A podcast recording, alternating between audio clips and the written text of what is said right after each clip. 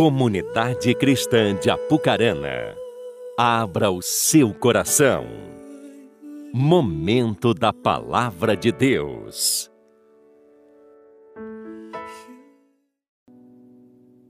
Meu Deus, nós somos gratos por isso, simplesmente, porque estamos aqui, Senhor, sentindo o nosso respirar, sentindo a brisa do vento nos tocar, Senhor. Ah, papai, como isso é importante, como isso muitas vezes passa despercebido. O fôlego de vida, Senhor, que o Senhor nos dá todos os dias. Nós te agradecemos, Pai, nesse momento, como a igreja do Senhor reunida, aqui nós estamos para celebrar o Teu nome, para te adorar, mas também nós estamos aqui para te agradecer por tudo aquilo que o Senhor é, por tudo aquilo que o Senhor tem feito nas nossas vidas e através das nossas vidas. Que a Sua presença seja mais do que real, que o Senhor possa nos envolver através do Teu Espírito nesta noite, que o nosso coração seja tomado pelo Seu amor, pela Sua graça, pela Sua misericórdia. Jesus, que o Senhor seja e continue sendo o nosso alvo, a nossa referência, Senhor. Jesus, que tu sejas o nosso amigo, companheiro de todos os dias. Aleluia, nós te glorificamos, Pai. Eu quero declarar que todo ladrão da semente bata em retirada nesta noite, Pai, que o nosso coração esteja no teu altar, que o nosso entendimento se abra nessa noite para o novo do Senhor. Em nome de Jesus, quem crê comigo, diga amém. Louvado seja Deus. Aleluia. Ah, Senhor, obrigado, Pai. Queridos, observando todo esse contexto que nós temos vivido, principalmente nesse ano,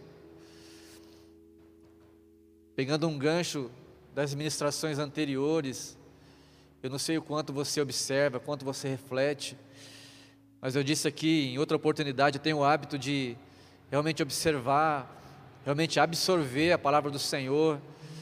E principalmente há 15 dias atrás, o pastor Cleverson ministrou sobre a bênção e a maldição. Ele deu ênfase, né, ele destacou é, é isso. E, e a partir de uma experiência que eu tive aqui na igreja há poucos dias, eu quero contribuir para o seu crescimento nessa noite. Eu quero ser talvez uma voz profética para um despertar de Deus na sua vida. Amém? E se você estiver conectado no céu, como eu penso que você está, que você é uma pessoa que anda no espírito, não anda na carne, você vai começar a perceber que Deus é um Deus perfeito. Você vai perceber que Deus é um Deus que é junta todas as peças de forma excelente, de forma maravilhosa e tremenda, como ninguém pode fazer isso.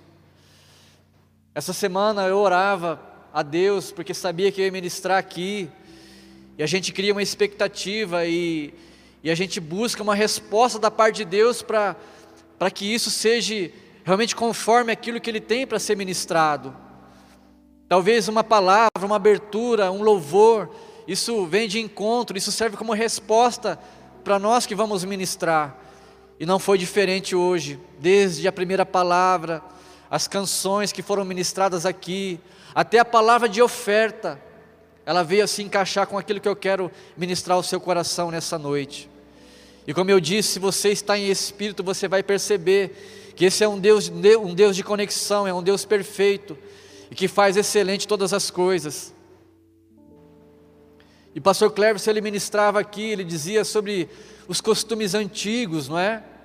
Você que é um pouco mais experiente como eu, com a idade um pouco mais avançada, vamos dizer assim, você sabe muito bem do que ele disse. Eu quero é, repartir algo também nesse sentido nessa noite para introduzir aquilo que eu quero ministrar para a sua vida nessa noite. Ou seja, eu fui criado também nesse contexto, onde os meus pais eles transmitiram um legado, eles me ensinaram que era importante que eu pedisse a bênção deles todas as noites em que eu fosse me deitar.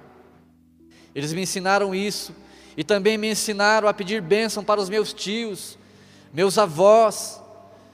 Eles diziam que isso era importante. E eu me lembro que eles faziam questão de me ensinar isso. Eu me lembro ainda que eu aprendi que quando me dirigia aos mais velhos, principalmente, eu deveria chamá-los de Senhor. Essa era uma forma de respeito, a gente não vê muito isso hoje em dia, ainda que tenha né, alguns, algumas crianças que façam isso, mas isso não é muito comum nos nossos dias. Eu me lembro ainda que quando os meus pais se dirigiam a mim e me chamavam Hélio, eu dizia o quê? E aí logo eles falaram, é o que que fala? Eu já me ligava e dizia, Senhor, Senhora. Era assim que eu deveria tratá-los como reconhecimento de autoridade que eles eram na minha vida. Certamente eles aprenderam isso e transmitiram isso para a minha vida. E eu fui criado então nesse contexto, aprendi com os meus pais que não tiveram ensino escolar. Meu pai sabia ler, escrever um pouco, a minha mãe era analfabeta. Eu me lembro muito bem que ela mal escrevia o nome dela. Mas eles me ensinaram, como eu disse, a respeitar principalmente os mais velhos, os mais experientes. E a partir daquilo que me foi ensinado, daquilo que me foi transmitido, de uma forma automática, eu pude fazer uma transferência para a figura de Deus com relação a esse respeito. E isso me fez reconhecer que eu deveria ser submisso a uma autoridade espiritual e que essa autoridade estava acima de qualquer coisa, ou seja, Deus, ele estava acima de qualquer coisa. Deus era um ser em que a partir dessa, dessa, desse legado, dessa transferência de conhecimento, de respeito, eu entendia que Deus era um ser que deveria ser respeitado, sim, deveria ser muito respeitado, adorado acima de tudo. E esse ensino, ele foi tão real na minha vida, esse ensino dos meus pais, ele, ele foi tão forte, que eu tive dificuldades na minha conversão.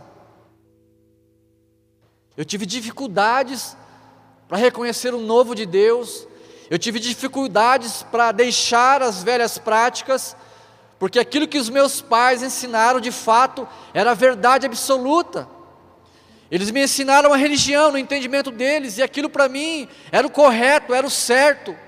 E quando eu comecei a me deparar com a palavra de Deus, quando começaram a pregar o Evangelho para mim, eu tive resistência em aceitar o novo e entrar no novo caminho, porque o legado dos meus pais eu tinha um respeito por aquilo, eu dizia: eu não posso negociar estes valores, então eu não me abria para aquilo que Deus queria fazer na minha vida, ao ponto de dizer algo para minha esposa quando ela começou a ir para a igreja, eu já disse aqui em outras oportunidades também, mas talvez você não ouviu isso. Eu me lembro que a minha sogra começou a frequentar a igreja, e depois foi a minha esposa, e quando eu fiquei sabendo né, dessa participação dela na igreja de crente. Eu disse: se você virar crente, eu largo de você. Sim, eu disse isso com todas as palavras, com toda a convicção do mundo, porque eu não podia abrir mão daquilo que os meus pais me ensinaram, aquilo era muito profundo, aquilo era o correto. Eu cresci conhecendo aquilo que eles me ensinaram e aquilo estava no meu coração. Então disse para minha esposa: se você virar crente, você já era. E como mulher sábia, que ela sempre foi, glória a Deus por isso, ela não teve nenhum embate, nós não brigamos, não discutimos. E ali ela, não sei o que ela disse para mim na época, mas logo depois eu já estava participando da igreja e hoje sou um pastor. E como eu disse aqui, fica evidenciado o respeito daquilo que os meus pais eles transmitiram para mim. E isso fala de comportamento. Isso revela o nosso comportamento. Tudo aquilo que nos foi ensinado, tudo aquilo que nos é transmitido, a partir desse conhecimento, desse ensino, nós devemos nos comportar em relação a isso. Em se tratando da palavra de Deus, todos nós sabemos das verdades contidas na palavra, o que ela pede para mim, o que ela pede para você, o que é requerido de mim e de você. E a partir daí nós temos que ter então um comportamento em relação a isso. Por que, que eu estou dizendo tudo isso, queridos? Por que, que eu estou falando disso? Explanando tudo isso aqui. Em uma das manhãs que eu estava orando aqui, você sabe muito bem que todos os dias, às seis e meia, nós estamos aqui num tempo de oração. E confesso a você, não tenho vergonha de falar. Já fazia algum tempo, semanas, talvez alguns meses. Porque tem, tem momentos no culto, né? Tem momentos em que você está é, num tempo de oração, até mesmo em casa. Você é envolvido pelo Espírito Santo, pela presença de Deus. E gradativamente você vai sendo tomado pelo Espírito Santo e você vai tendo um sentimento, um sentimento gostoso de que a presença de Deus está ali e você às vezes é tomado por aquela presença e ali você tem experiências com Deus.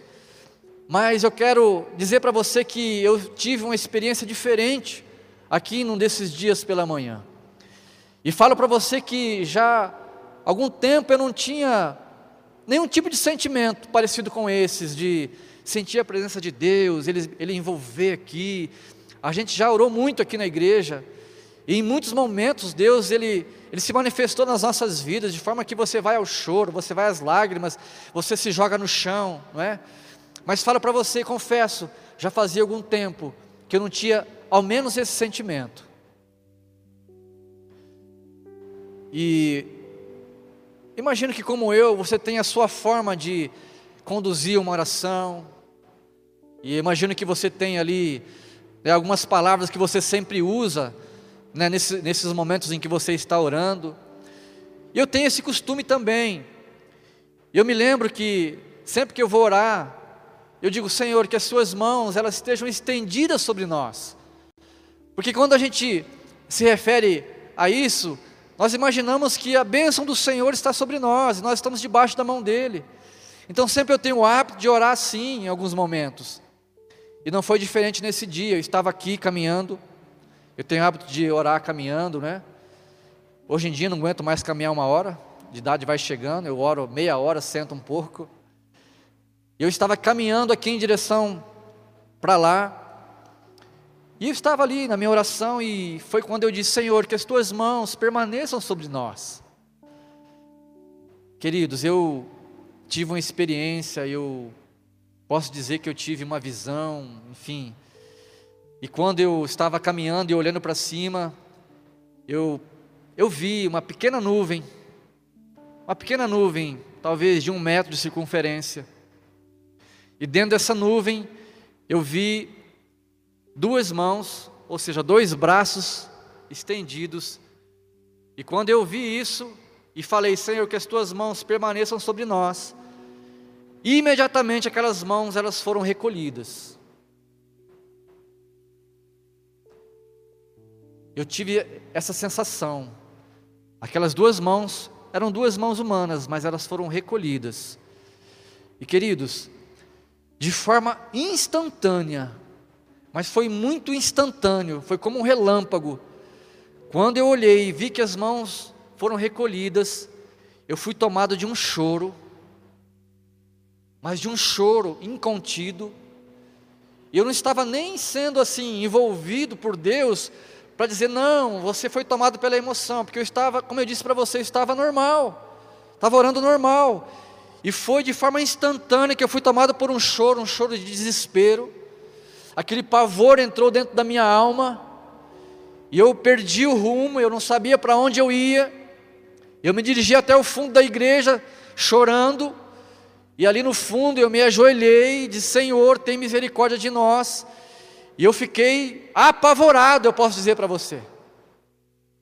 E eu pensei logo aqui na igreja, em vocês, no povo de Deus, e disse: Meu Deus, o que, que, é isso? O que está acontecendo? As mãos do Senhor sendo encolhidas, recolhidas. O Senhor está irado, o Senhor está triste, o Senhor não quer mais nos abençoar. Irmãos, eu fiquei apavorado, eu me ajoelhei e falei: Senhor, o que será de nós sem a tua bênção? E fiquei uns dez minutos ali, acabou a oração. Até nesse período estava sozinho aqui. E aí, Senhor, eu disse, Isaías 59 diz que as tuas mãos não estão encolhidas de forma que não possa nos abençoar. Como pode isso, Deus? O que está acontecendo? Queridos, eu fiquei apavorado. Eu fiquei apavorado. E aí, encerrou aqui o período de oração, e eu fiquei com, aquele, com aquela sensação, aquele, aquele sentimento. Falei, meu Deus do céu, o que está acontecendo? Indo para minha casa, pensando nessa experiência, refletindo, no meio do caminho, um versículo veio ao meu coração. E esse versículo revelou muita coisa para mim. Ou seja, o versículo que está em Tiago, capítulo 5, e essa palavra entrou no meu coração e diz que a oração do justo, a oração do justo, pode muito em seus efeitos. Irmãos, eu fui para casa, fiquei pensativo, fiquei pensando nessa experiência, neste versículo. A oração do justo pode muito em seus efeitos. Então eu comecei a, a refletir, analisar, compartilhei com o pastor Cleverson Falei, olha, pastor, eu tive uma experiência assim, assim, assim. Depois ele falou comigo de uma forma mais intensa, o pastor Cleverson, e disse: Olha, Elinho, você teve mesmo uma experiência. Mas a minha preocupação era com a igreja do Senhor aqui, a igreja local. E olhando esse contexto que nós estamos vivendo, olhando todo esse cenário de distanciamento, de isolamento, a gente começa a se preocupar, a gente começa a olhar quem está, quem está mais longe, quem está mais perto, porque afinal de contas, nós somos os pastores de um rebanho, nós somos os pastores da igreja do Senhor, então nós é, regularmente nos sentamos e começamos a analisar: Fulano tem vindo, Ciclano não tem vindo, vamos ver o que está acontecendo. E o que eu digo para você, queridos, quando a gente olha esse cenário, nós fazemos uma leitura. Nós fazemos uma leitura e essa pandemia, ela revelou realmente quem são aqueles que realmente colocam a mão no arado. Eu quero dizer para você, antes que eu me esqueça, que esta palavra, ela é uma palavra de confronto talvez, mas é uma palavra que você se sinta diminuído, não, muito pelo contrário. Deus ele quer falar com você de forma tremenda e íntima, talvez como nunca ele falou. Então, à medida que eu for ministrando aqui, não se sinta diminuído e nem desprezado, porque o Senhor Ele conta com você. Eu estou dizendo isso usando esse cenário que nós estamos vivendo neste ano, porque esse distanciamento ele provou muitas coisas.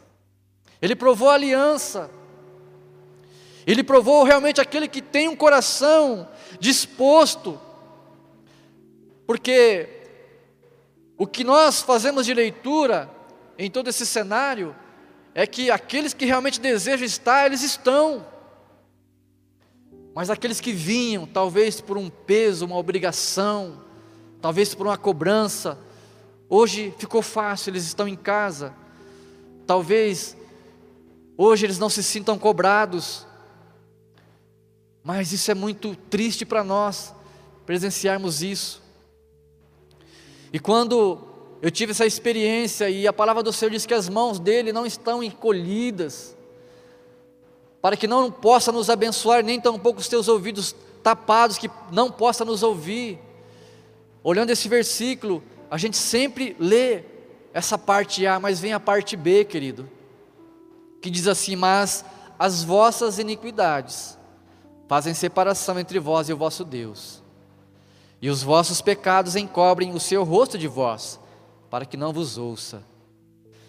Então, olha só, eu sei que você é uma pessoa que busca a face do Senhor, eu sei que você é uma pessoa que realmente se dedica na obra de Deus, mas eu percebo que os da fé, o mundo, querido, está aí caminhando a passos largos para a perdição, e eles precisam ser resgatados por aqueles que conhecem esse novo e verdadeiro e vivo caminho.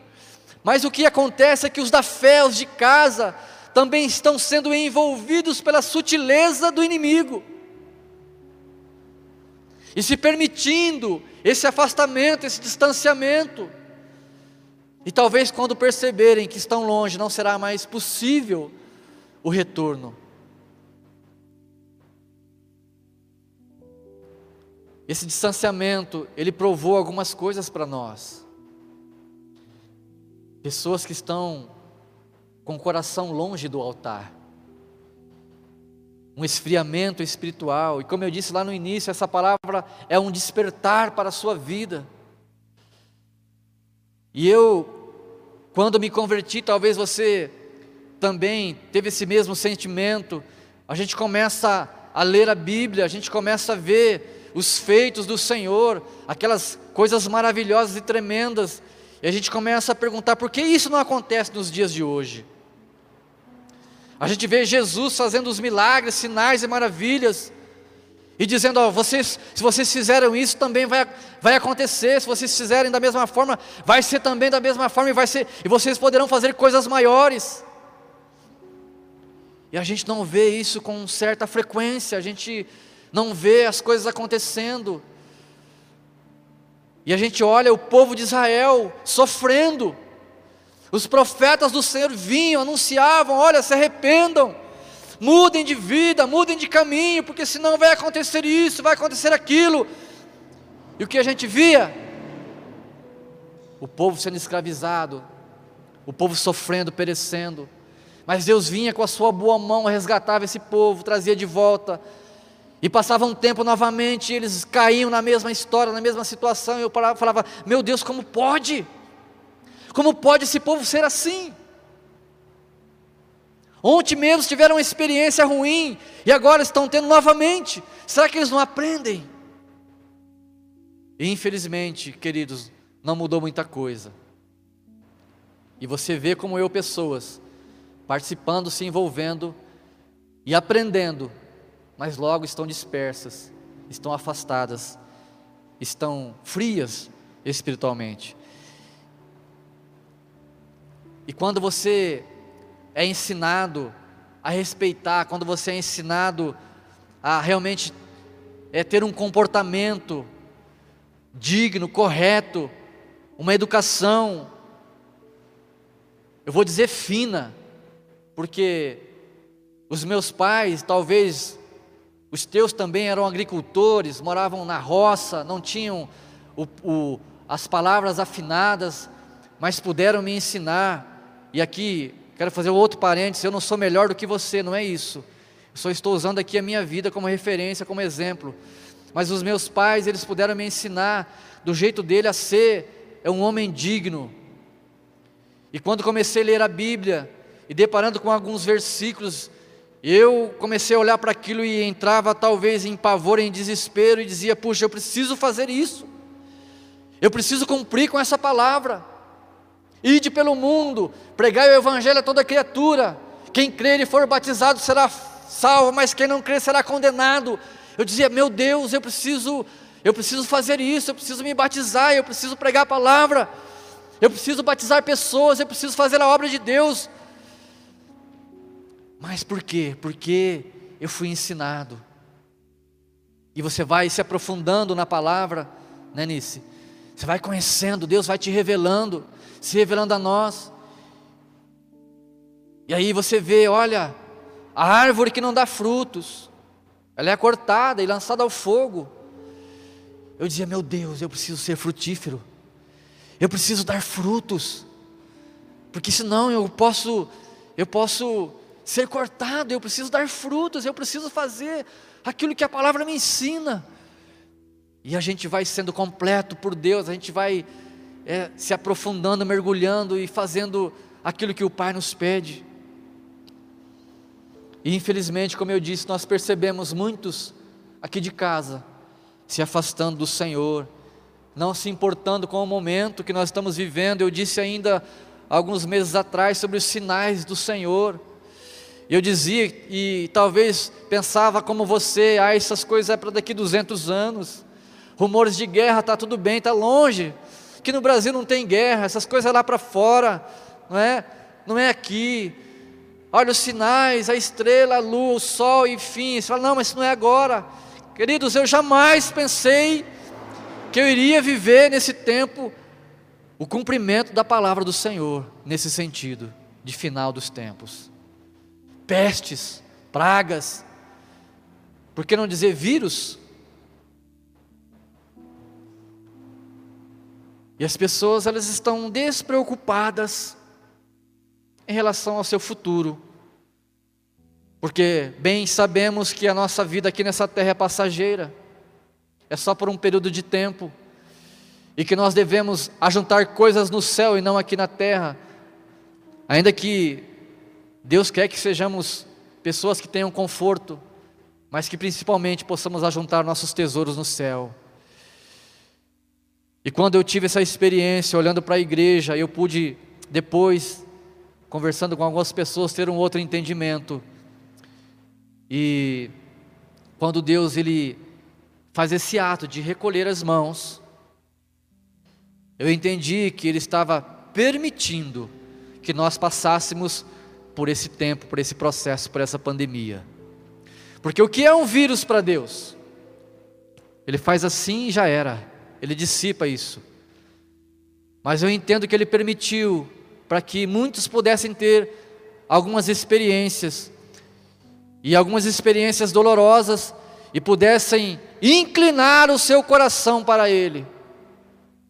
Sim, eu creio que de fato aconteceu para muitas pessoas, mas a maioria, como eu disse, a maioria, você percebe isso, que elas não estão nem aí, estão despreocupadas, estão é, mergulhando nos prazeres da vida e estão achando que isso vai passar logo, logo. Creio que vai passar em nome de Jesus, mas não estão nem aí, porque, queridos, esse vírus não escolhe pessoa. E no início nós aprendemos que eram as pessoas que tinham um pouco mais de idade, que tinham algumas comorbidades, mas depois nós fomos vendo que não era bem assim, pessoas saudáveis, pessoas novas estavam é, sendo atingidas letalmente por este vírus. E eu pensava, meu Deus do céu, eu preciso andar mais do que correto, porque eu não sei se eu vou pegar esse vírus e não sei se ele vai me levar, se chegou a minha hora. E foi um tempo, está sendo um tempo, onde Deus quer que muitos reflitam para que realmente o nosso coração se volte para Ele.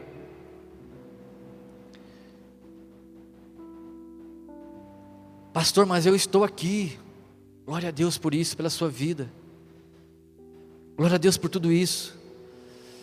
Glória a Deus porque você está aqui.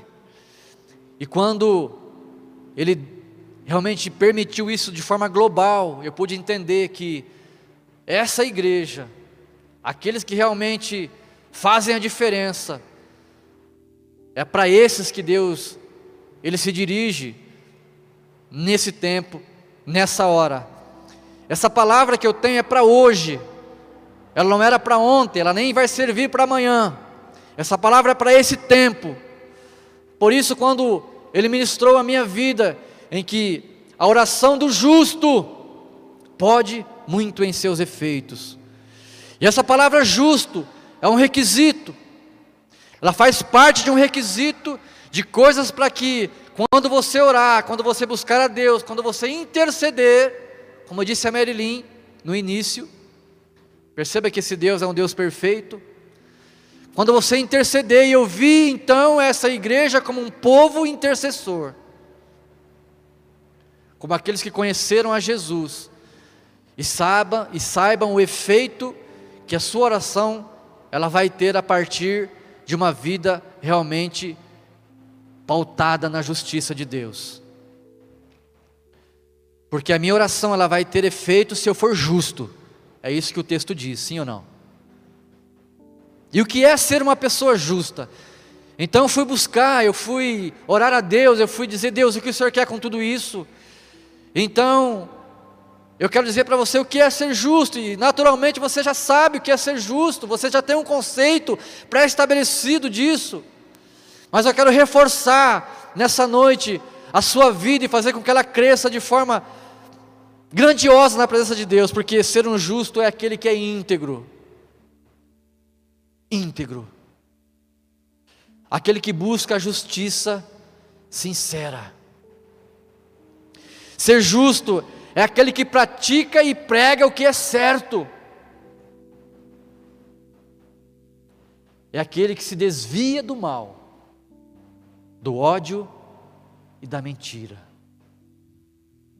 É aquele que se mostra diante de Deus como um servo de sua justiça. E aqui nós cantamos, queridos, que venha o reino do Senhor, eis-me aqui. Mas o reino de Deus ele vai ser estabelecido a partir de um posicionamento meu e seu. O reino de Deus ele vai acontecer a partir da nossa justiça, a partir da nossa busca, a partir do nosso entendimento, mas principalmente a partir de um posicionamento nosso, entendendo o que Deus ele espera de mim e de você. Do ponto de vista da pregação da palavra, do Evangelho. Esse Evangelho que me libertou, que te curou, que te salvou, que me remiu e que muitos estão perdidos aí precisando ouvir de mim e de você. Ou seja, ele disse: ide pelo mundo, pregue o Evangelho a toda criatura. Quem crer será salvo, aí já é com a pessoa. Quem não crer será condenado. Mas nós temos uma função dentro desse contexto todo. E quando, repito, tive essa experiência, refletindo, orando a Deus, eu pude entender que nós somos a igreja do Senhor para esse tempo, para essa hora. Estamos na missão digital, é a forma que nós temos para evangelizar. Quantos de nós realmente nos dispusemos para fazer isso? Nós estamos aqui em torno de mil pessoas para arredondar. Mil pessoas. Quantas células online nós temos? Repito, essa palavra não é para que você saia daqui e simplesmente é, comente com você mesmo ou com alguém, puxa, hoje o Senhor, Ele nos bateu, como a gente costuma dizer, né? Hoje eu apanhei, né? No bom sentido da palavra, mas não é isso. Eu quero despertar para você para esse tempo, para essa hora, porque é chegado o reino de Deus, está chegando os fins, os fins dos tempos, e o Senhor, o noivo, vai vir buscar a sua noiva, e eu quero estar com Ele, e quero que você também esteja, e junto com você muitos, mas para isso, é preciso ter um coração disposto, é preciso ser um homem justo. Salmo 112 diz: Bem-aventurado o homem que teme ao Senhor e se compraz nos seus mandamentos. A sua descendência será poderosa na terra e será abençoada a geração dos justos. E ainda Provérbios 20, 11: Até a criança mostra o que é por sua na Bíblia a procurar o que nela está escrito. E digo para você que eu, minha família, minha esposa, passamos já por muitas situações adversas, dificuldades, lutas, provações, ainda passamos, não estamos isentos disso, mas aprendemos a ser perseverantes na palavra de Deus, aprendemos a ser perseverantes na obra de Deus, aprendemos a ser perseverantes naquilo que Deus tem como frutificação para nossas vidas. Eu disse de manhã aqui, minha esposa não estava, hoje, agora ela está, que a Adriana ela tem uma facilidade de relacionamento, ela tem um dom de envolver as pessoas, de falar de Jesus para as pessoas. E nós, né, como casal, como uma só carne, nós temos né, esse, esse empenho, vamos dizer assim, em fazer a diferença nas nossas vidas, na família de outras pessoas, em outras vidas, porque eu quero perguntar para você nessa noite, você também que está nos assistindo, nos acompanhando, quantas pessoas você ganhou para Jesus esse ano? Quantas pessoas você falou do amor de Jesus, você orou com aquela pessoa, você pegou na mão daquela pessoa, você ensinou o Evangelho, você trouxe ela para sua célula, você trouxe ela para a igreja, você trouxe ela para o batismo, e hoje essa pessoa está aqui. Eu vou excluir esse ano, pastor, porque esse ano foi um ano atípico. Mas o ano passado, que foi um ano cheio, quantas pessoas você ganhou para Jesus? E antes de começar essa missão digital, Adriana estava compartilhando comigo algumas coisas e dizendo: Olha, essa pessoa eu ganhei, ganhei faz nove anos para Jesus, essa outra faz onze anos, essa aqui faz sete, essa aqui faz cinco. Ela foi ali enumerando as pessoas que hoje estão na casa do Senhor onde Deus usou a vida dela, e algumas vezes a minha também em conjunto, peguei uma carona ali. Mas eu estou dizendo de algo prático, queridos, de algo que faz a diferença, e nós precisamos ser a diferença, afinal de contas, nós somos o sal da terra e a luz do mundo. É comigo e com você que o Senhor conta.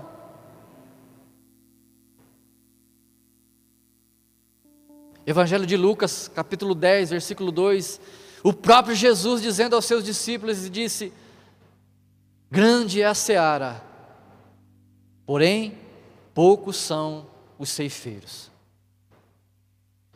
Queridos, eu já disse para vocês aqui, digo sempre, mas quero é, repetir porque eu nasci na roça.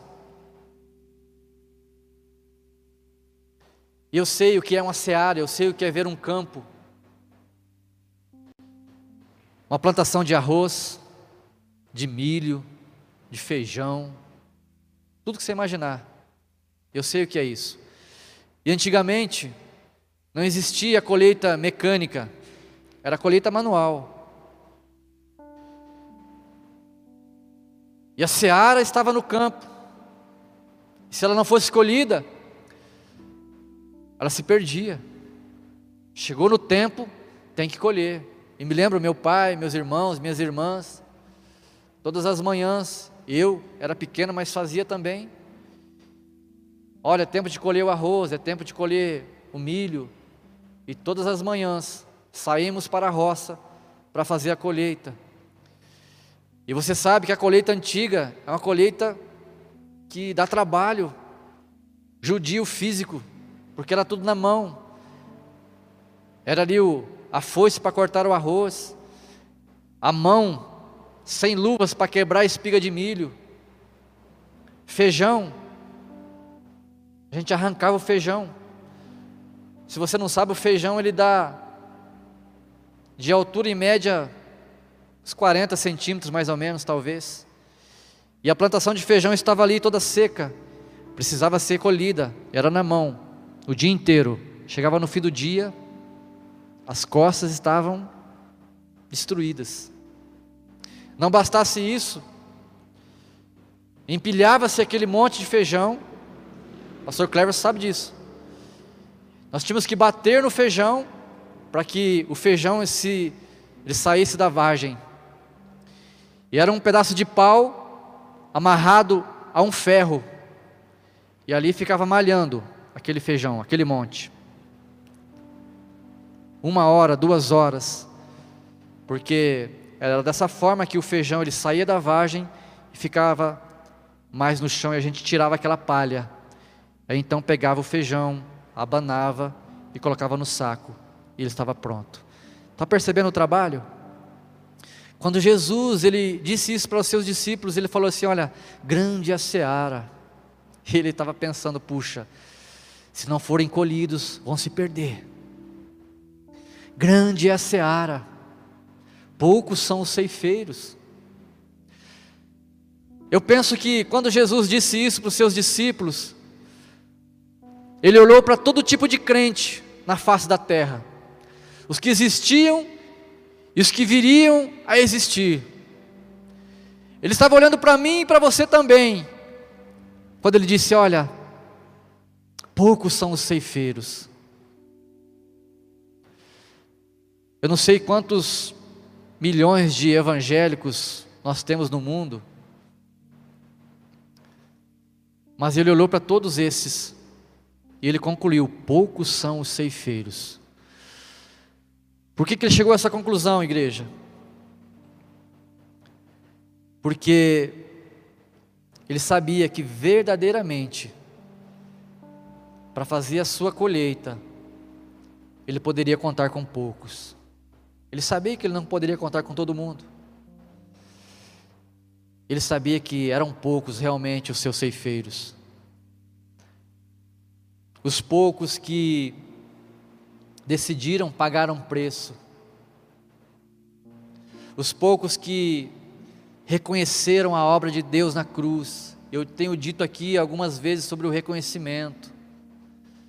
O quanto você reconhece a obra da cruz, o quanto você é grato por isso. Ah, Jesus morreu, glória a Deus, estou salvo, aleluia. Que maravilha, não é? Teve um preço, teve um preço. Quando Jesus disse isso, ele sabia que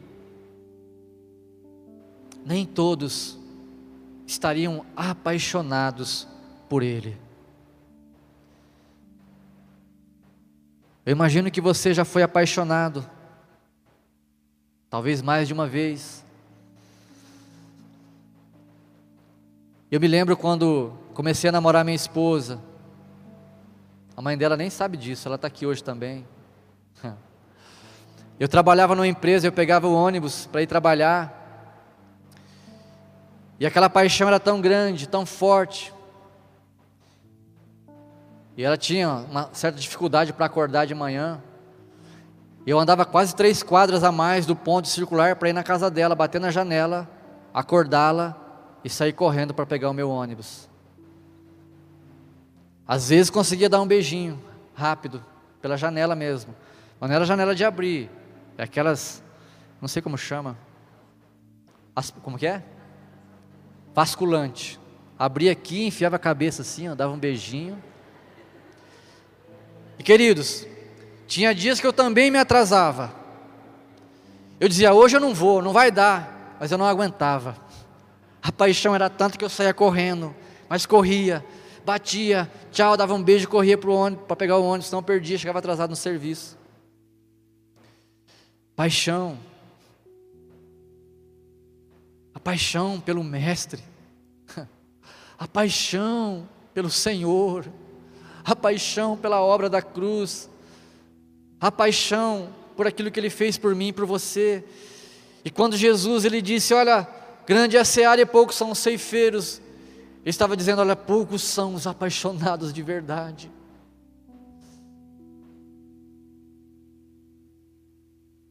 Poucos são os que realmente estão com o coração no altar. Nós temos a oportunidade, o privilégio, temos uma vida inteira pela frente, mas o fato é que nos importamos pouco com o pedido do nosso Pai, do nosso Mestre. E eu quero despertar você nessa noite, queridos, para que você seja um agente de Deus um apaixonado, uma apaixonada pelo Senhor, de forma que não meça consequências, para falar do amor dEle, fazer essa colheita que é tão grande. Mas eu tenho certeza que se você abrir o seu coração, buscar a face do Senhor, sem peso, não faça por peso, não, se fizer, não adianta. Não faça por obrigação também, se fizer, não tem valor. A paixão é que vai fazer a diferença. A paixão é que vai fazer com que a aliança ela seja estabelecida. Essa paixão que está no meu coração, no coração da minha esposa, é que nos mantém juntos por 25 anos. E vamos comemorar 50 se Deus quiser. Amém? Vamos se colocar de pé.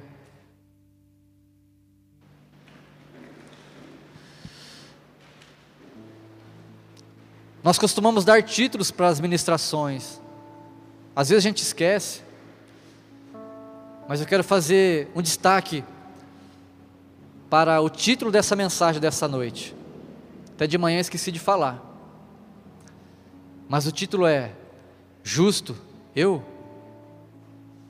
Essa frase pequena pode ter dois entendimentos. Justo eu? Justo eu? mas é justo, vírgula, eu. Ou seja, que o Senhor possa te encontrar como um justo nessa terra. Amém? Amém, queridos? Feche os teus olhos mais um instante. Deixa essa canção que vai ser tocada a falar com você. Pastor, tenho feito tudo isso. Glória a Deus, querido. Glória a Deus. Continue fazendo. Permaneça nessa paixão. Permaneça nisso. E saiba que o Senhor, o nosso Pai, se alegra em muito com a sua conduta, com o seu procedimento. Que se abra os céus, o teu reino vem, nossa fé está, nosso Deus, que se abra os céus, o teu reino vem, nossa fé está no nosso Deus, que se abra os céus,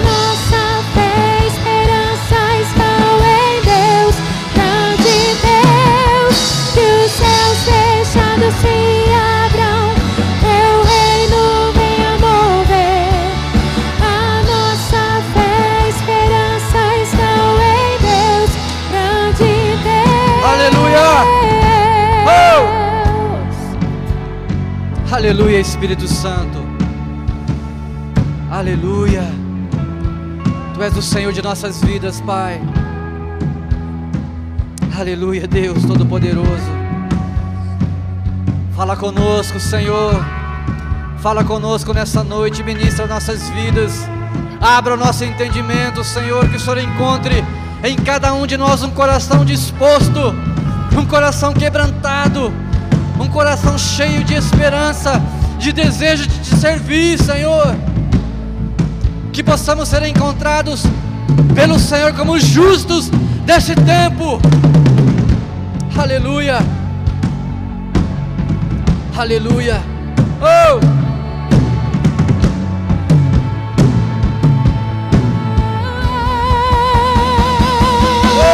Que os céus fechados se